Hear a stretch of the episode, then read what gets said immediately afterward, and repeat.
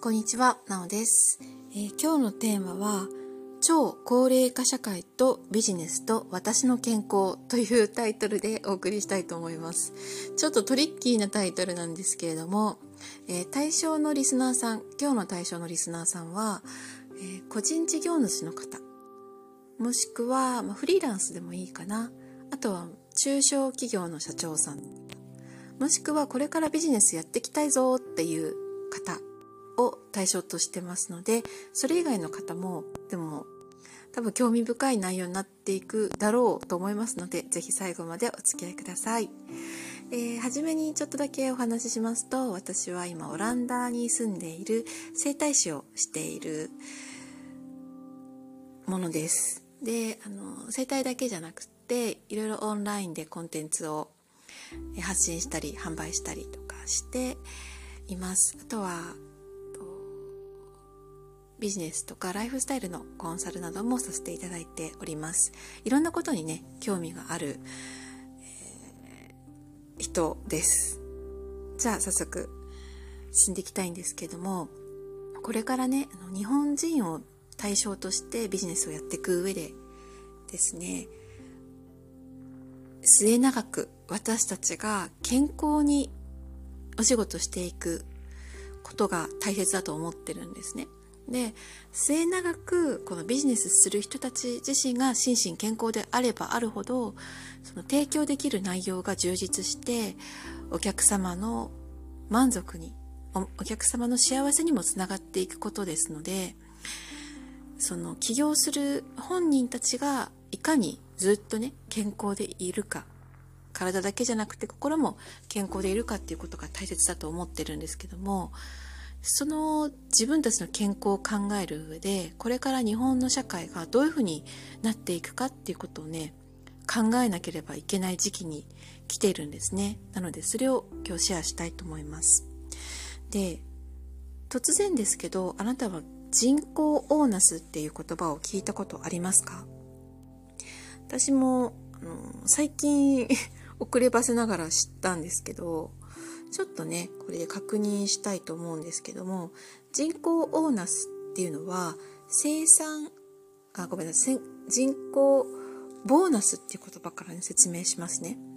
で人口ボーナスっていうのは生産年齢人口が従属人口を大きく上回るもしくは増加し続けている状態を人口ボーナスって言います。つまりもうもう少し簡単に言っちゃうと人口生産年齢人口って15歳から64歳までの働く人たちですよね。この働く人たちがそれ以外の年齢の人たちよりも大きいボリュームを占めてるよっていうことなんですね。でそういう状態だとのいろんな医療費とかね税金とかの負担が少ないが税金はいっぱい入ってくるから医療費とかね社会保障とかの負担が少なく済みますよ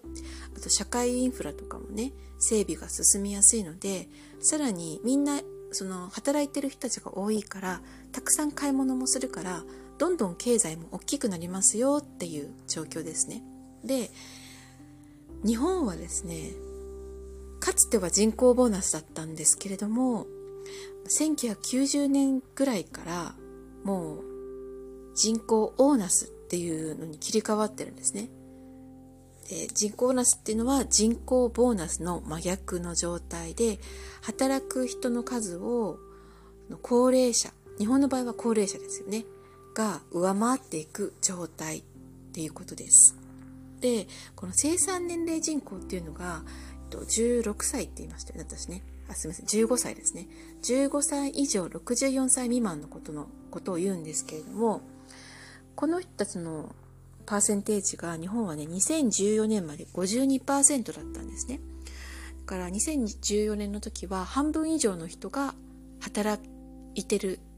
人たちだったんですね人口の。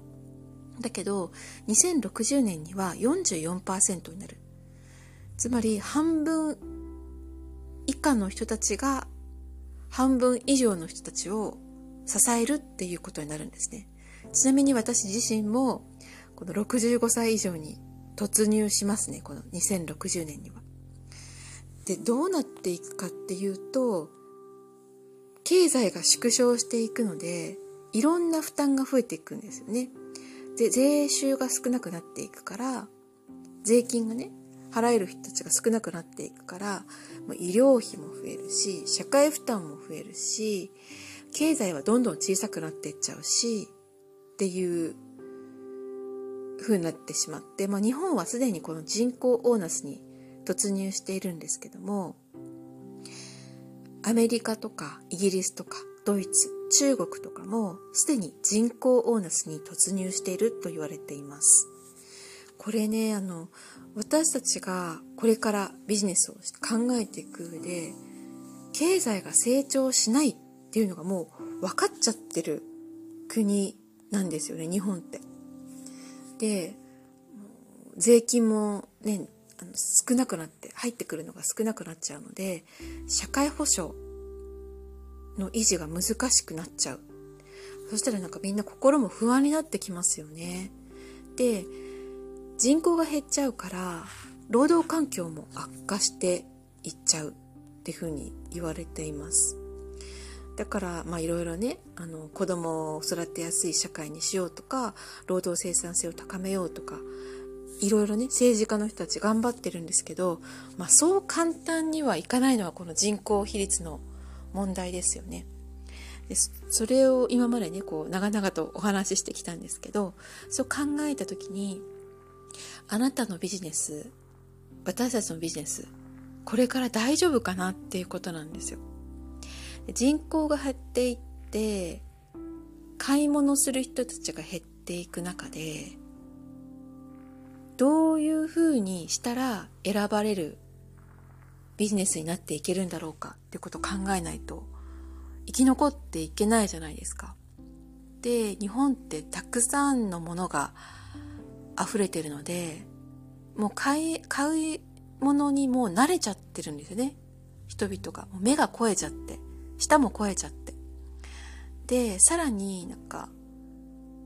人々のこう商品を見る目がね年々変わってきてるのって気づいてますかね。安いだけじゃもう買わなくなってきてますよね。たとえ100円でも200円でも安くてもその作ってる人の例えば理念だとかそういうものが見えなかったりとか自分の生活にあんまり役立たなかったりとかあとはどういう気持ちでその作ってる人が作ってるかっていうのが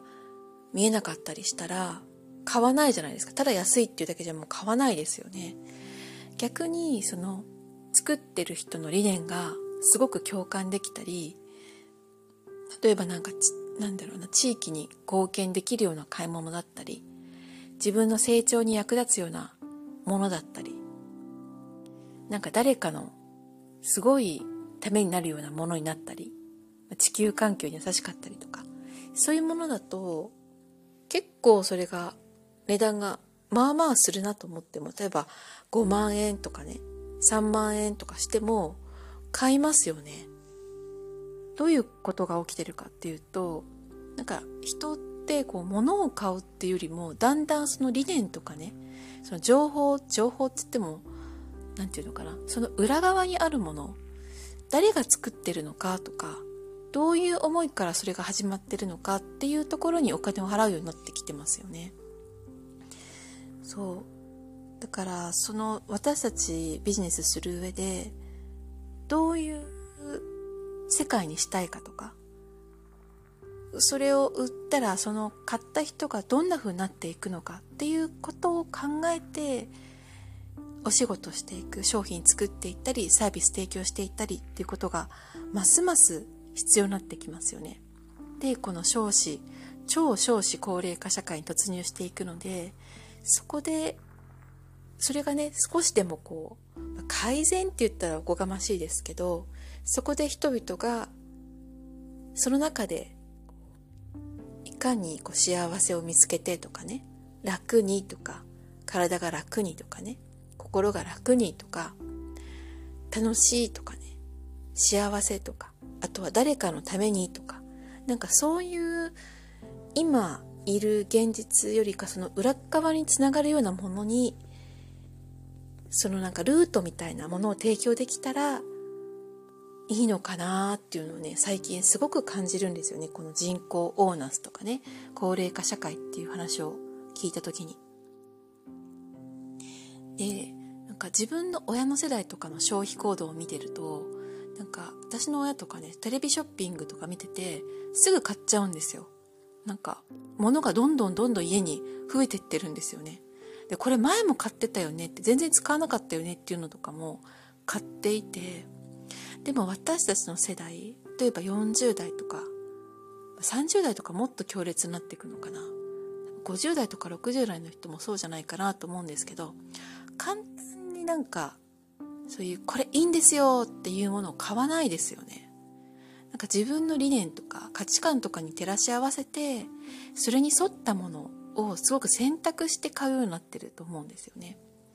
なのでこの少子高齢化とか日本の将来とかねそういうものとかこう時代のなんか風みたいなそういうものをこう感じ取りながら社会にどうやって入っていくのか貢献っていうところまで言ったらなんかおこがましくなっちゃうのかなと思うんですけどそういうこと考えながら自分たちのビジネスを日々考えていくやっていくってことが必要になるのかなっていうのを思いました。といってもなんかねあんまり真面目になりすぎないで自分自身もね健康的になるための話ですから今日は。なのでなんか今までのようにねこうキラキラみたいな発信をするんじゃなくてどういうふうに私たちが生きていくかっていうのもねなんか問われてるような感じがするんですよね。